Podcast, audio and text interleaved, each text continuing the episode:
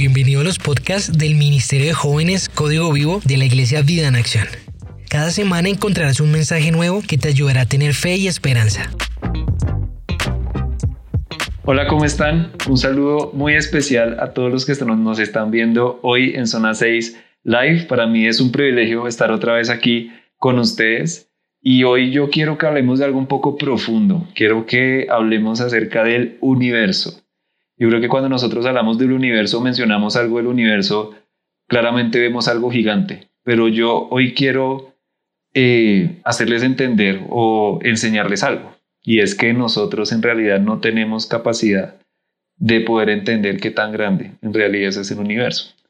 Ustedes sabían que el primer modelo del sistema solar, que para los que no saben el sistema solar, es donde el planeta está, el planeta Tierra, gira alrededor del Sol eh, junto a otros siete planetas. Y mm, el primer modelo de ese sistema, antes de que tuviéramos instrumentación para determinarlo, eh, los primeros científicos lo hicieron mirando al cielo y dijeron, el Sol se mueve, la Luna se mueve así, las estrellas también se mueven, entonces yo creo que eh, la Tierra es el centro. Nosotros estamos quietos y todo se mueve alrededor de la Tierra. ¿Les parece? Les parece. La Luna también, el Sol, todo, todo se mueve alrededor de, la Tierra.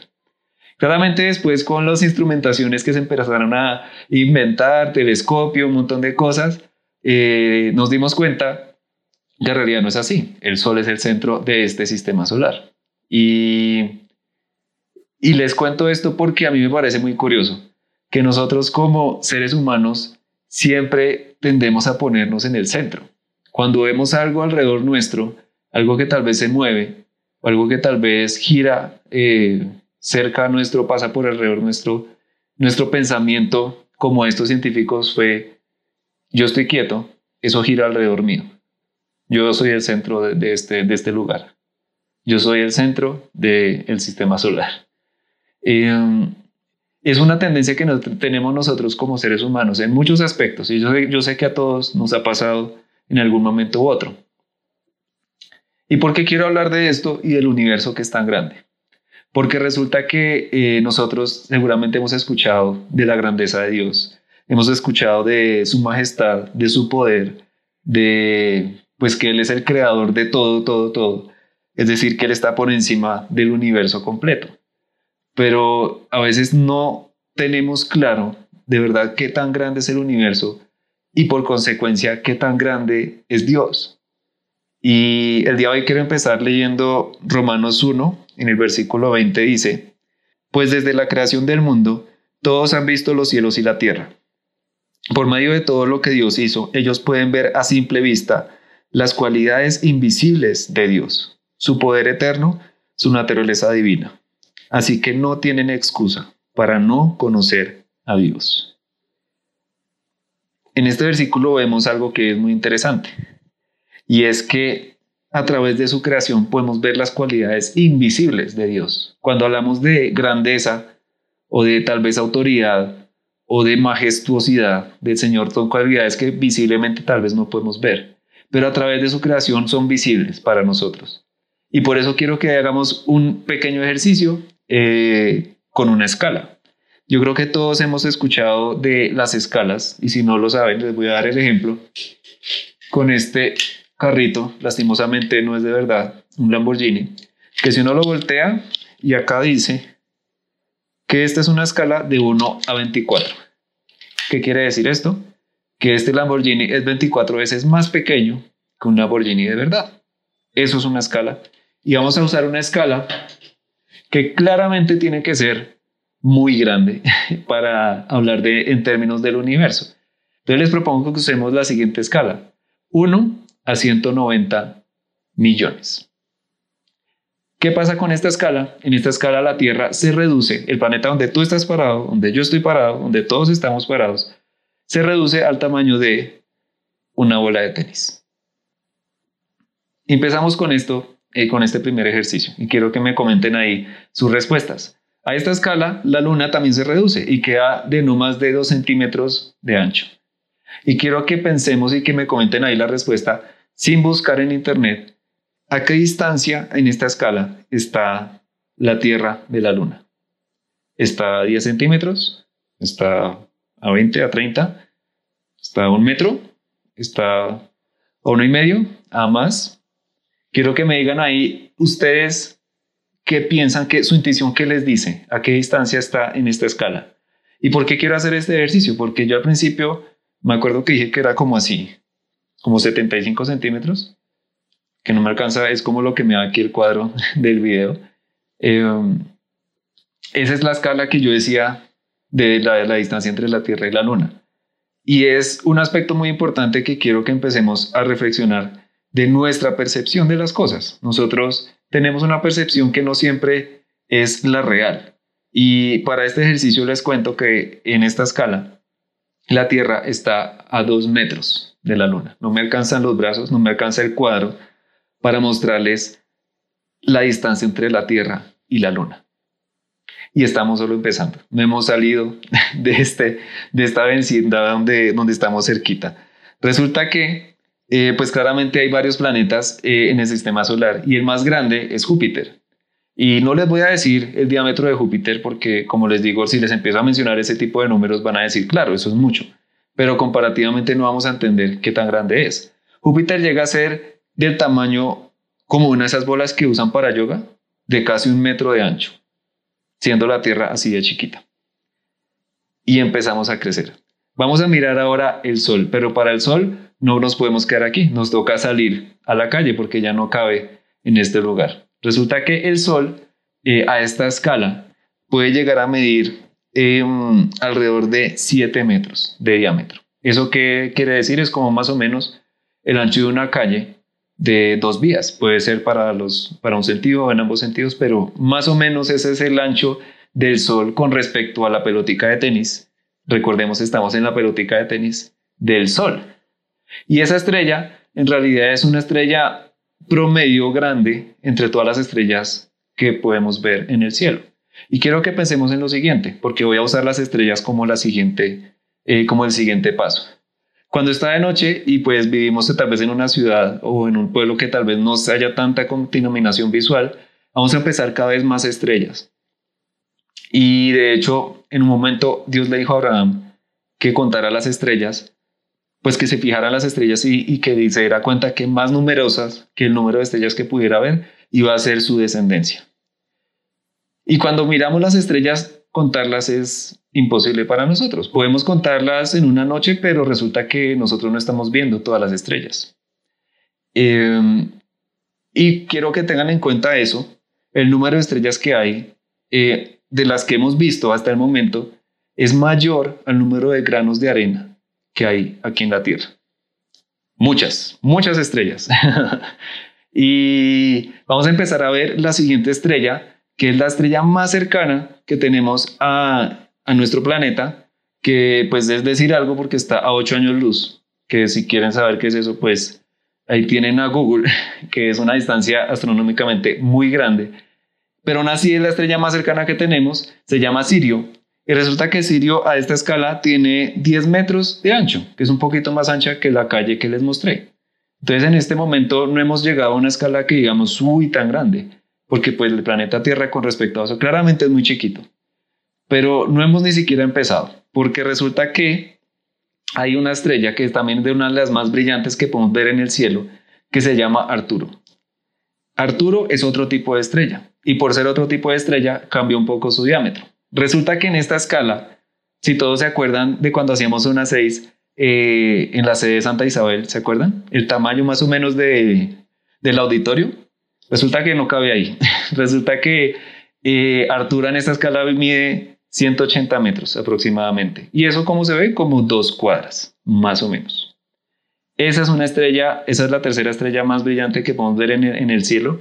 Claramente está mucho más lejos que Sirio, pero es una estrella y es así de grande con respecto a la pelotica de tenis. Imagínense, es increíble.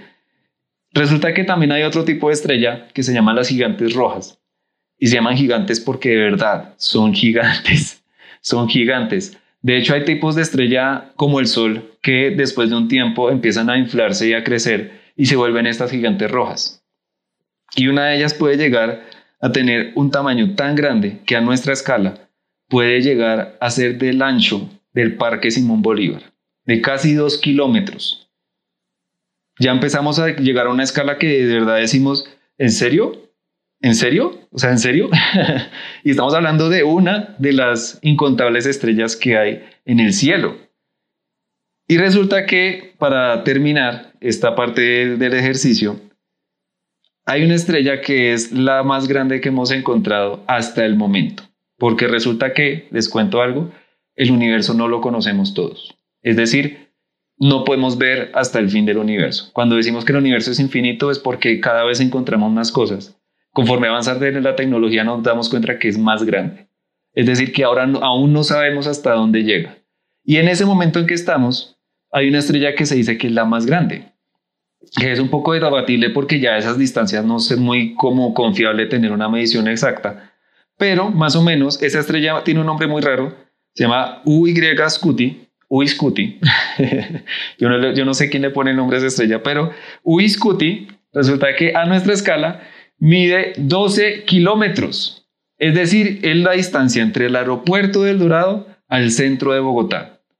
Así de grande es esa estrella a nuestra escala. Y recordemos algo, nosotros somos esa pelotica de tenis.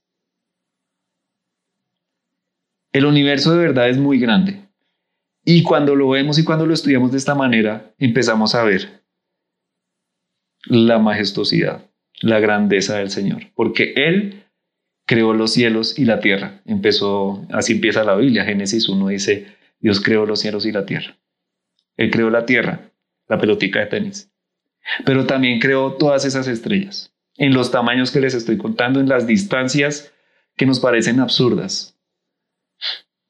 Y cuando vemos esto empezamos a ver de verdad qué tan pequeños somos. No sé si ustedes ya se sienten pequeños en este momento. Yo sí. Pero resulta que hay algo curioso, entonces hay una pregunta que nos puede surgir. ¿Somos entonces granitos de arena en este universo? ¿No somos más que una piedrita minúscula en todo lo que es eh, el universo conocido? Físicamente pareciera que sí. Físicamente podríamos decir que sí. Pero les tengo aquí una primera respuesta, una conclusión a lo que Dios me llevó en medio de todo este ejercicio.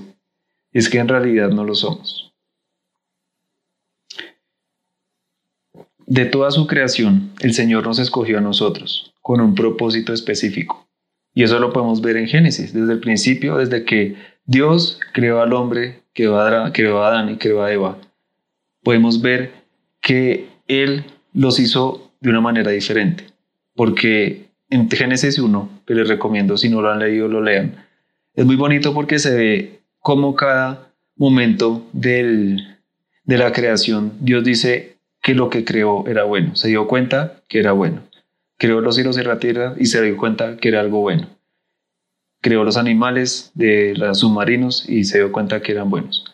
Creó las plantas, creó toda la vegetación y se dio cuenta que era bueno. Y así, cada día. Y cuando creó al hombre, en Génesis 1.27 dice, Así que Dios creó a los seres humanos a su propia imagen.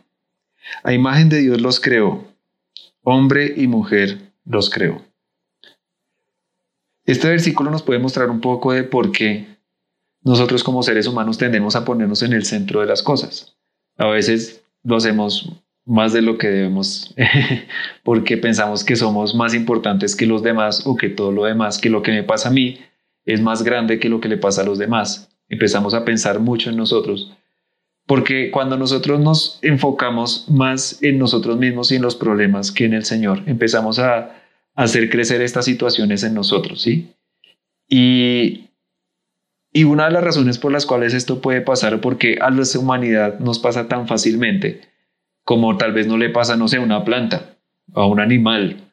No sé, pues tienen su mundo y todo, pero ellos saben, o en su conciencia, en su, en, su, en su inteligencia, no van más allá como nosotros lo hacemos, como nosotros hemos construido este mundo y a veces incluso nos ponemos por encima del bienestar del mismo, de nuestra misma casa, del planeta. Eh, cuidamos más, eh, cuidamos menos nuestra casa, nuestro planeta, que lo que nos cuidamos a nosotros mismos. Eh, entonces, a eso me refiero. Cuando nosotros eh, nos enfocamos más en nosotros y en, nuestros problemas, en nuestras circunstancias, eso empieza a crecer. Y el Señor aquí cuando dice que nos hizo a su imagen y semejanza, claramente explica un poco de por qué nosotros tendemos a hacer eso, pero no es la razón o no es una excusa para hacerlo.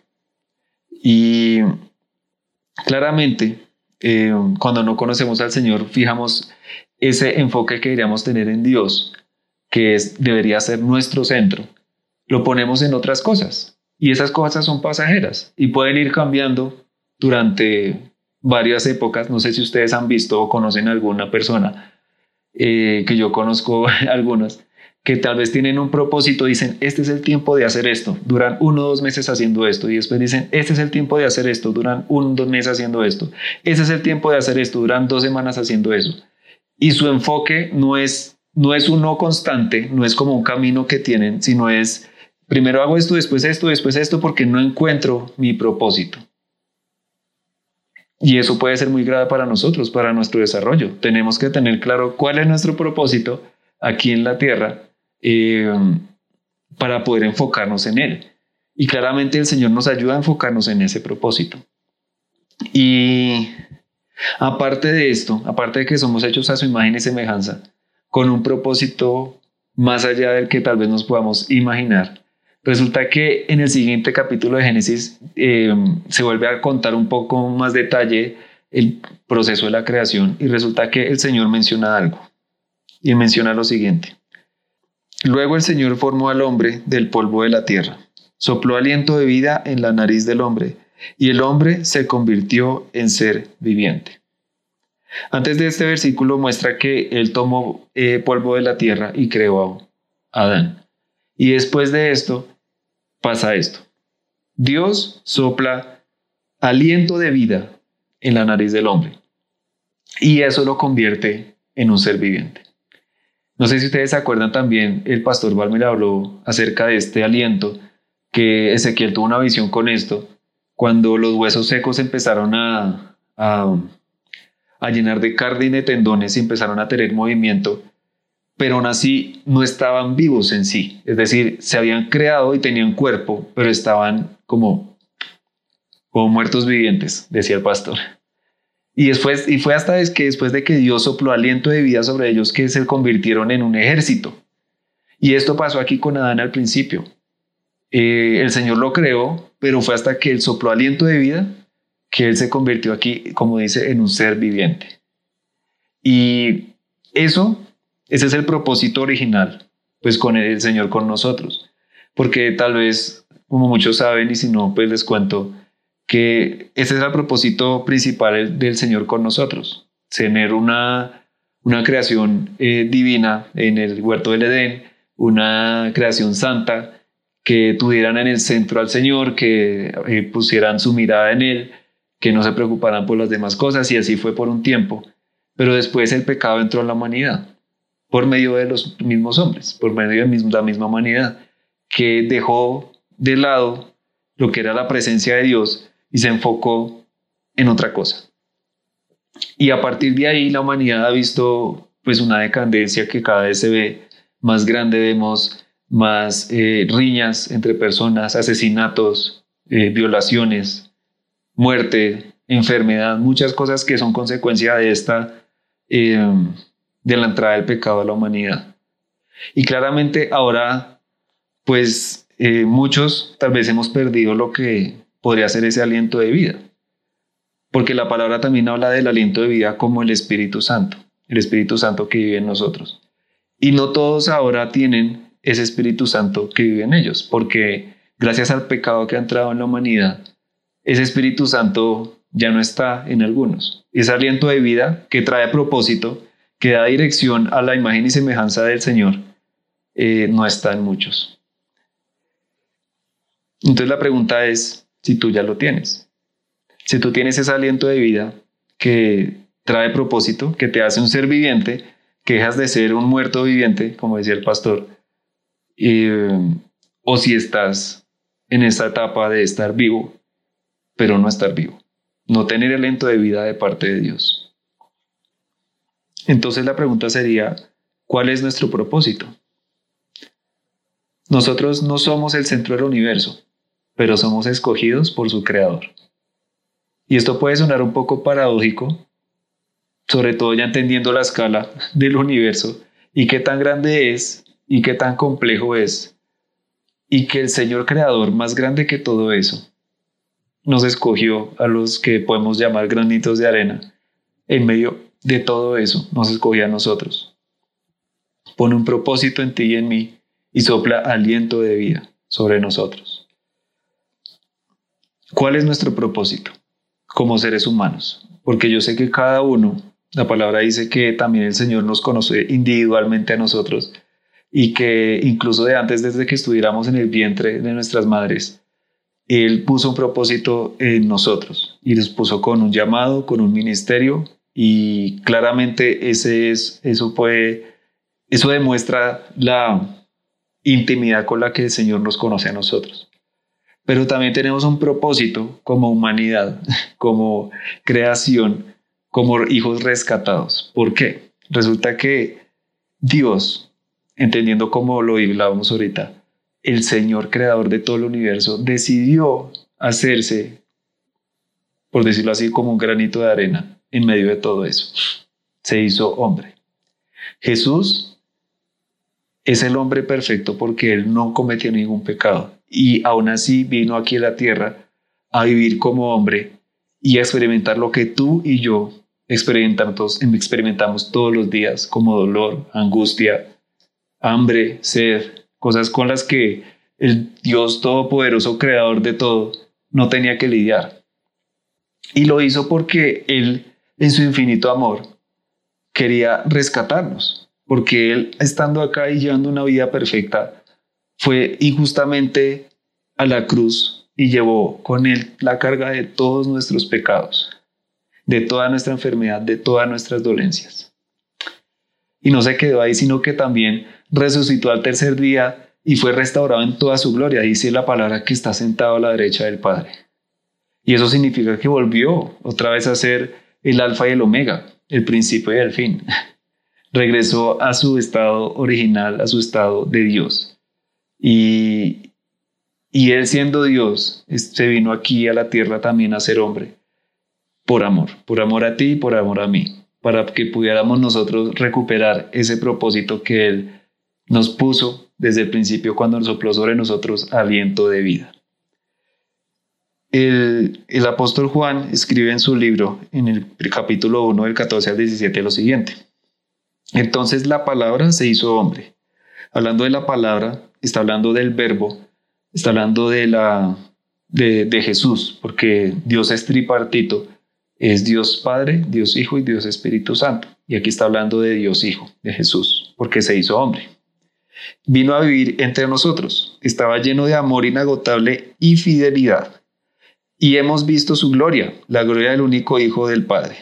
Juan dio testimonio de él cuando clamó a las multitudes. A él me refería cuando yo decía, alguien viene después de mí que es muy superior a mí porque existe desde mucho antes que yo.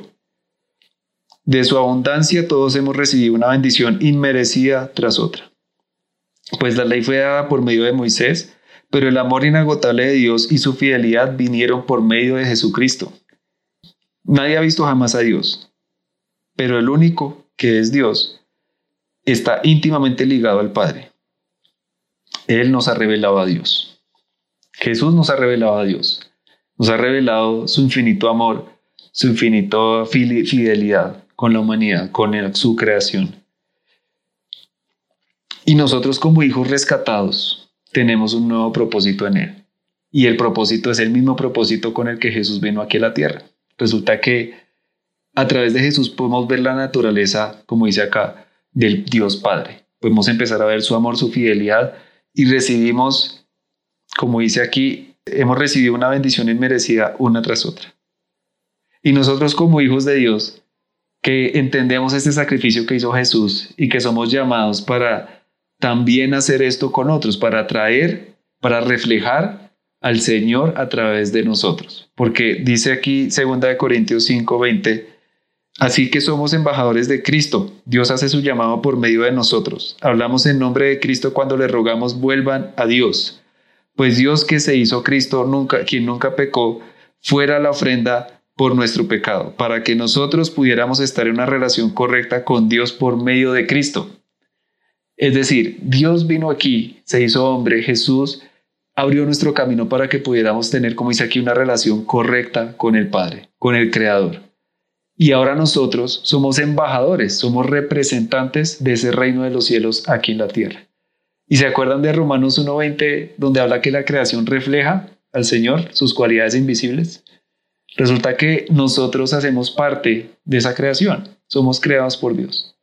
Y resulta que a través de esta promesa que Dios nos da, nosotros podemos hacer parte de esa creación que refleja las cualidades invisibles de Dios a otros. Podemos ser esos representantes del cielo aquí en la tierra.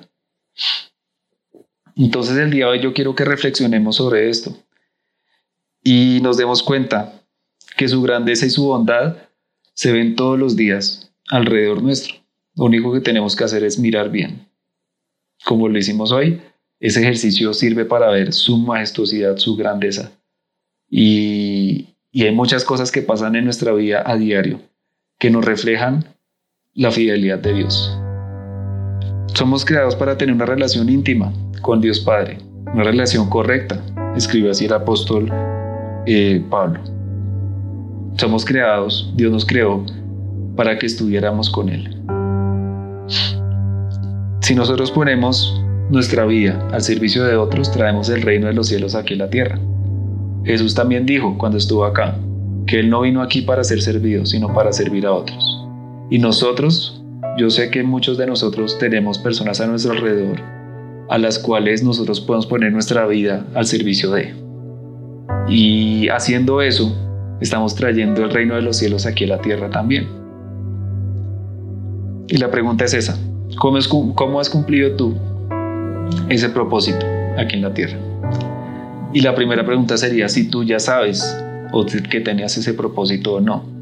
Porque muy posiblemente tal vez tú no sabías que Jesús había hecho eso por ti y que tal vez es la primera vez que te conectas a una transmisión de estas o que alguien te habla de esta manera del Señor.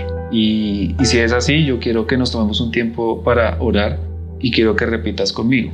Señor Jesús, te entrego hoy mi vida y mis pecados. Escribe en mi nombre en el libro de la vida y no lo borres jamás.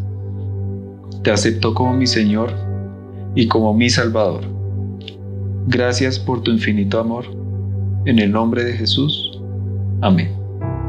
Si tú hiciste esta oración hoy, em, te quiero contar que pues la palabra dice que hay fiesta en los cielos, porque el Señor se alegra cuando uno eh, se acerca a Él, porque ese es el propósito de nosotros como, como creación suya. Y queremos ayudarte a que, a que sigas conociéndolo, así que aquí en los comentarios y también en el link, en la descripción de este video, vas a encontrar un link donde puedes diligenciar tus datos y alguien del equipo de Código Vivo te estará contactando eh, esta semana.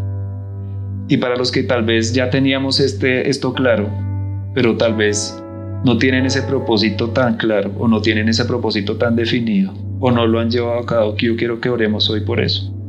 Yo quiero que hoy le pidamos al Señor que Él nos lleve cada día más a cumplir ese propósito. Papito Dios, hoy yo te doy muchas gracias por tu revelación, te doy gracias por tu palabra, te doy gracias por tu Espíritu Santo, quien es quien nos la revela todos los días, cuando la leemos, cuando la meditamos, cuando estudiamos eh, tu palabra. Gracias Espíritu Santo por haber traído este mensaje el día de hoy. Te queremos pedir eh, primeramente que tú cumpla nuestro propósito aquí en la tierra como hijos tuyos estamos llamados a ser embajadores, embajadores del reino de los cielos aquí en la tierra y queremos que tú nos acerques a cumplir este propósito cada día más, Señor. Te damos gracias también porque todo el universo creado y todo el universo conocido por nosotros en nuestra visión tan limitada, que aún así para nosotros es infinitamente grande. Tú, Señor, en tu infinito amor nos creaste con un propósito más allá de lo que pudiéramos imaginar. Nos sacaste, Señor, de la tierra, nos creaste y soplaste aliento de vida sobre cada uno de nosotros. Yo te doy gracias por traer ese propósito divino a nuestras vidas, ese aliento de vida que trae el Espíritu Santo a nosotros. Y por eso, Señor, hoy te queremos pedir que tú empieces a revelar a partir de hoy, si hay alguna persona o algún joven que, que no ha eh, tenido claro cuál es su propósito aquí en la vida, cuál es su ministerio, cuál es su llamado, cuál es, eh, cómo debe usar sus dones o sus talentos al servicio de otros, a tu servicio, Señor. Yo quiero pedirte que a partir de hoy, en el nombre de Jesús, tú empieces a revelar eso y que incluso a partir de mañana empiecen a caminar sobre este camino que tú les estás revelando el día de hoy. Queremos ver esos milagros de revelación el día de hoy en el nombre de Jesús. Espíritu Santo, trae esa revelación a esos jóvenes, a esas personas que están en este momento escuchando y que necesitan esa revelación, tráela en el nombre de Jesús. Y también te damos gracias infinitas por, por habernos escogido, Señor, por habernos creado con ese propósito, por demostrarnos tu gran amor a través de Jesús y por darnos ese privilegio de también demostrar tu gran amor a otros, de hacer parte de esa creación que refleja tu gran amor a otros, que trae, Señor, el reino de los cielos cada día más cerca a la tierra, Señor. Gracias por tu iglesia, gracias por vida en acción, gracias por Código Vivo, gracias por cada uno de los que ha puesto su vida a servicio en estos ministerios, en esta iglesia, Señor, porque sabemos que ese servicio es, es para ti, contigo en el centro y que es eh, recompensado allí en los cielos, Señor. Muchas gracias por este tiempo, te bendecimos por todo lo que nos has hablado y lo que nos vas a seguir hablando, Señor, en cada zona 6. Y oramos en el nombre poderoso de Jesús. Amén. Muchas gracias por estar conectados el día de hoy. Que Dios te bendiga. Si te gustó este mensaje, compártelo con alguien que necesite ser animado y síguenos en nuestras redes sociales como Código Vivo CC.